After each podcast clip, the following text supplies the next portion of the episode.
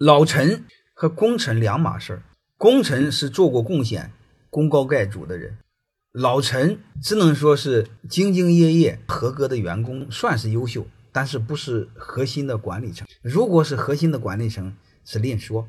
你根据他过去的贡献给他评估，评估完之后给点股份，给点股份啥意思呢？本质上就是他过去给你多干那部分折成股份，就仅此而已。因为他已经老了嘛，他老成五六十了，你还平衡他未来吗？他没未来了。假设你一创业，有一个伙计就跟你跟了你二十多年，现在五十七八了，快退休了，但是呢，他别的事就干不了。